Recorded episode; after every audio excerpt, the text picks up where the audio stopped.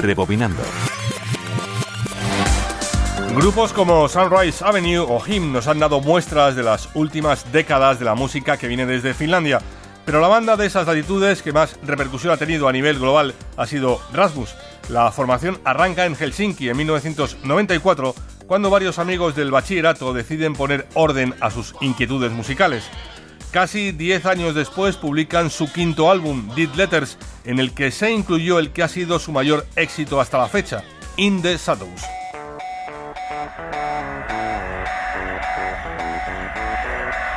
Manolo Castro, Radio 5, Todo Noticias.